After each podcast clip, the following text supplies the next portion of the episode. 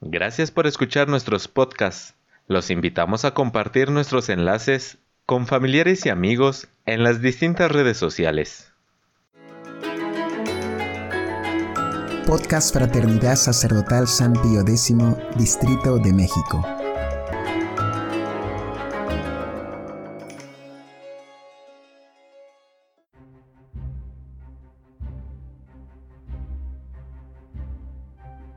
La Cristiada y el Magisterio.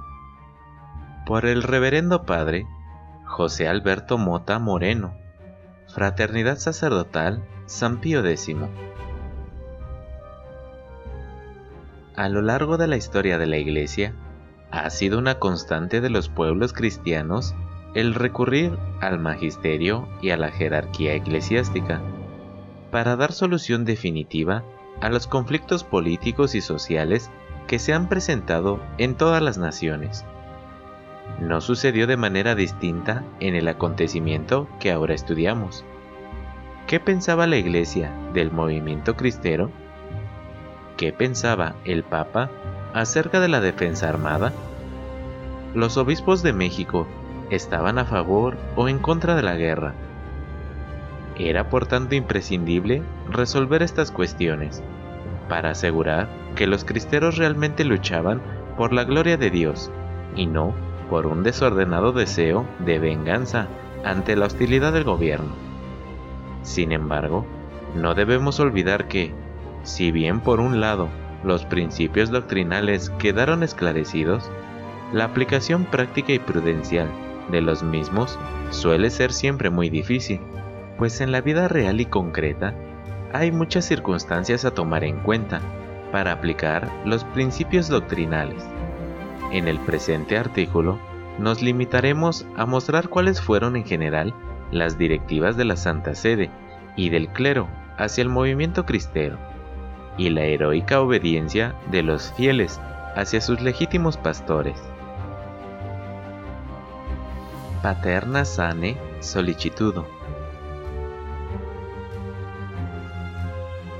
Un primer documento oficial, con fecha de 2 de febrero de 1926, es la carta Paterna Sane Solicitudo, que su Santidad Pío XI dirige al ilustrísimo señor don José Mora y del Río, arzobispo de México, haciendo recuento de las injusticias sufridas por los fieles católicos, alabando su perseverante paciencia y generosidad, y dando por último algunos consejos acerca de la organización de la acción católica principalmente el de pertenecer totalmente ajenos a cualquier partido político y seguir cumpliendo los deberes comunes de todo ciudadano, e insistiendo al mismo tiempo en el deber de defender enérgicamente la religión contra las perversas resoluciones del gobierno.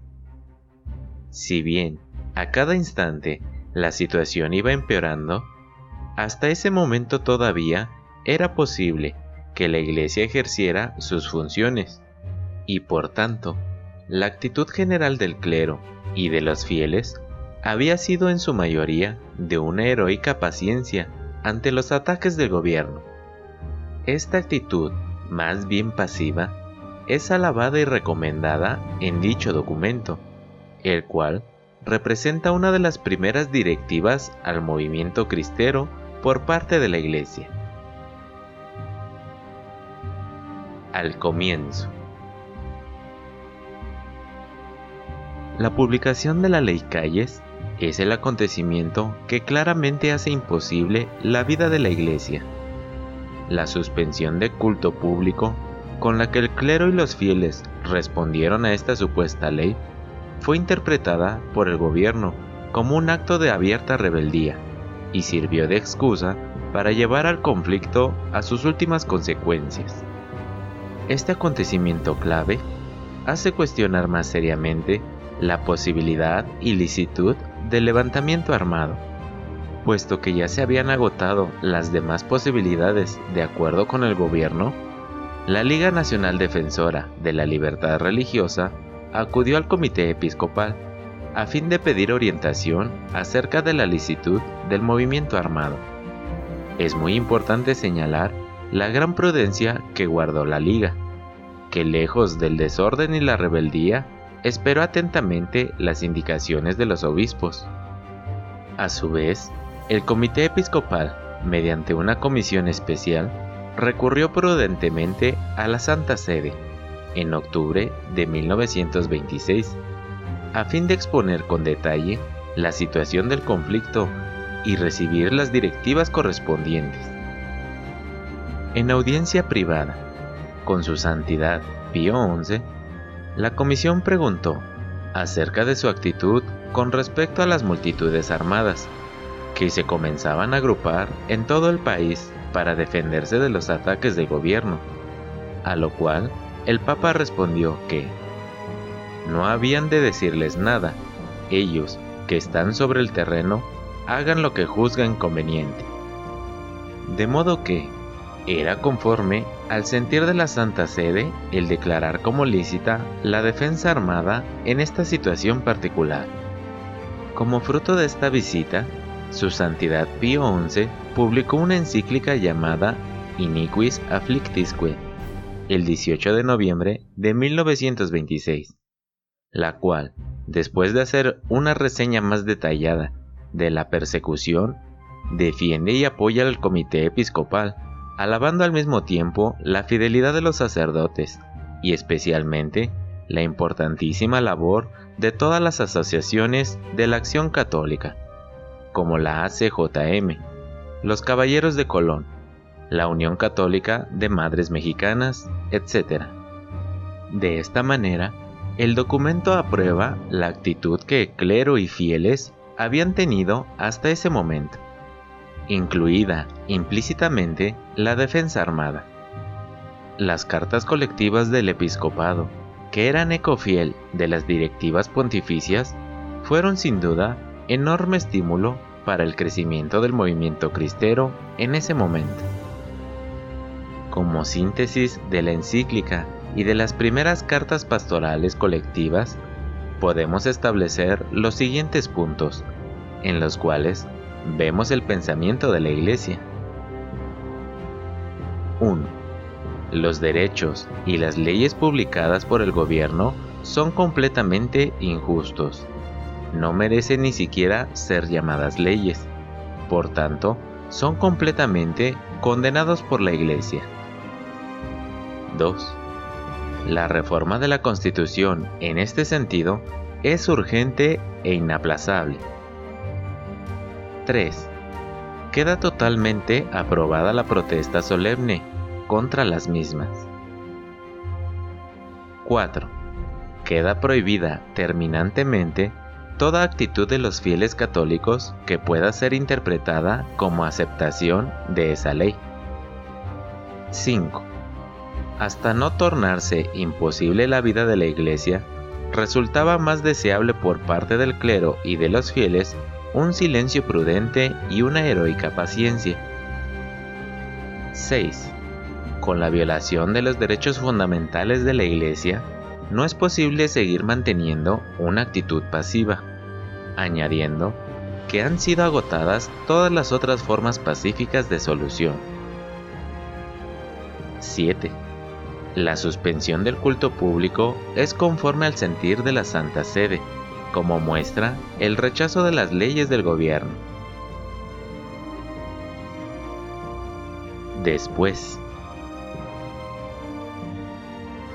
Sin embargo, al mismo tiempo que se declaraba la licitud de la defensa armada y que se aprobaban y hasta se elogiaban las acciones de las diversas sociedades y congregaciones en defensa de la religión, la Santa Sede insistió mucho en que se intentara de manera pacífica llegar a un acuerdo con el gobierno y que por ende los levantamientos fueran los más pacíficos posibles por un lado, se aprobaban las sociedades y agrupaciones cristeras.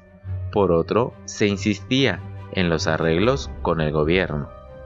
Por un lado, se dejaba a los cristeros que obraran lo que les pareciera prudente. Y por otro, la Secretaría del Estado Vaticano no quería apoyar el levantamiento armado. Por un lado, se exhortaba a permanecer heroicamente en la defensa de la religión, y por otro, el secretario de Estado pedía al episcopado mexicano que se abstuviera de apoyar la lucha armada. ¿Qué decían los obispos?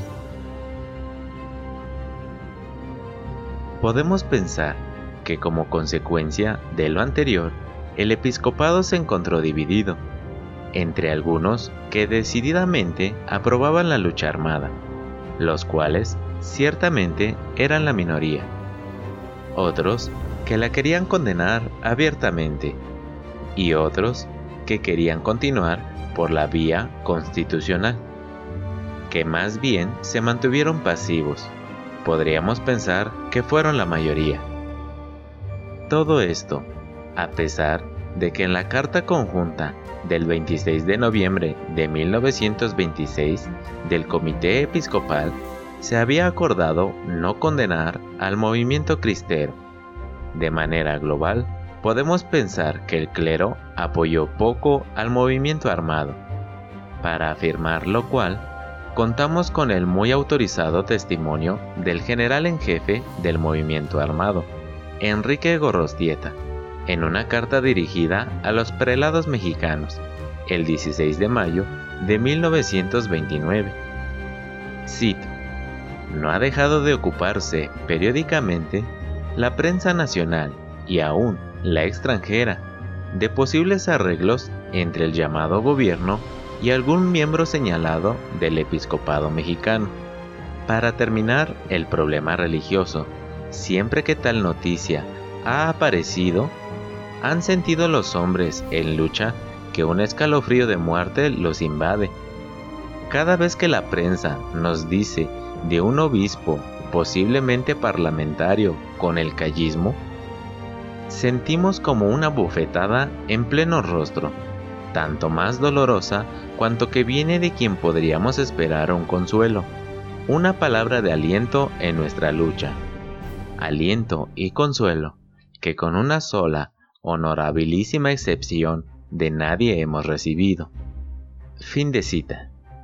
Hasta este punto, el movimiento cristero fue siempre en crecimiento, sus victorias cada vez más numerosas, pero los motivos y circunstancias que ya conocemos fueron llevando hasta los lamentables acuerdos entre la Iglesia y el gobierno. Asher Nimis El 29 de septiembre de 1932, Pío XI publica la segunda encíclica sobre la cuestión de la Iglesia Católica en México, la cual tiene una gran importancia por su doble motivo.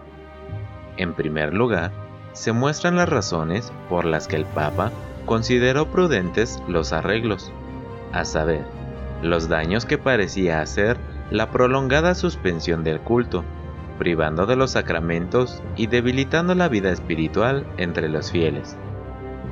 Por otro lado, aparecía la esperanza de que el gobierno llegara a un arreglo que evitara mayores males a la sociedad, reconociendo su identidad a la Iglesia.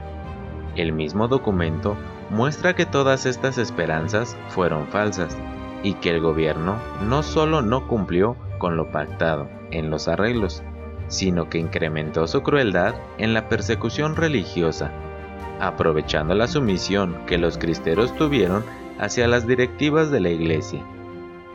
En este punto, recordemos que la referencia que el Papa tenía acerca de la situación de la Iglesia en México fue siempre el Comité Episcopal, y no directamente los jefes de los movimientos. Por ejemplo, de la Liga Nacional Defensora de la Libertad Religiosa. Podríamos ver en las palabras del Papa un cierto arrepentimiento de los arreglos al ver ahora fallidas las esperanzas. El tono general de esta encíclica nos podría hacer pensar que sí. En segundo lugar, en relación al modus vivendi, este documento declara expresamente que el sometimiento a las leyes vigentes no ha de considerarse, en ciertos casos, como cooperación formal a los deseos del gobierno de destruir la Iglesia, sino solo como una cooperación material tolerable, a fin de evitar males mayores. Específicamente, el Papa se refiere a la necesidad de pedir autorización para el ejercicio del ministerio y por otro lado, al desconocimiento que se debe de hacer en cuanto a los decretos que limitan el número de sacerdotes en cada estado. Sobre este punto particular, considerando como una grave violación a los derechos divinos, el Papa declara que, cito, es necesario que los obispos y el grupo restante de clérigos y seglares reclamen combatiendo y reprobando por todos los medios legítimos esta reclamación contra las autoridades públicas. Fin de cita. Sin embargo, los arreglos ya estaban hechos, y el legítimo reproche del ejército cristero y de la parte noble del episcopado mexicano eran signo manifiesto del sentir del pueblo católico. Varios años después, una última encíclica, Firmissimam Constatiam, trata la situación de la Iglesia en México y es una especie de programa de restauración del catolicismo en el país. Sin embargo, en ella se reafirman los principios generales acerca de la defensa de la verdadera libertad católica, dejando claramente afirmando que, cito, cuando llegara el caso de que esos poderes constituidos se levantasen contra la justicia y la verdad hasta destruir aún los fundamentos mismos de la autoridad?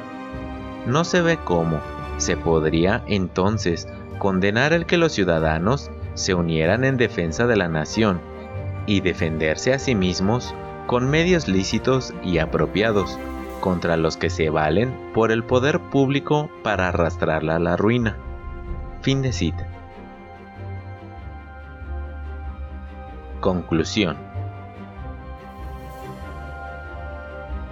Conviene tener siempre presente que en todo momento el pueblo mexicano ha brillado por su sumisión y obediencia a la jerarquía eclesiástica, y en ninguna otra situación, como la que estudiamos, se manifiesta mejor esta verdad. Los cristeros, con la mente confundida y el corazón desgarrado, se sometieron a todas las directivas que recibían de sus legítimos pastores, especialmente a la de deponer las armas cuando estaban a punto de vencer. Y si en medio de sus muchas y gloriosas victorias mostraron su espíritu de sacrificio y valentía, la sufrida obediencia hacia los obispos y la Santa Sede manifestó a su vez que todo se hacía por verdadero amor a Dios y a la Santa Iglesia, y no por sentimientos de rencor o venganza. No nos corresponde juzgar los decretos de la Santa Sede, sobre todo en situaciones como esta, en que, si bien los principios quedan claros, las circunstancias concretas hacen muy difícil la toma de decisiones. Pero la conclusión es muy clara. En las cosas legítimas, Dios siempre premia la obediencia, la sumisión y la fe.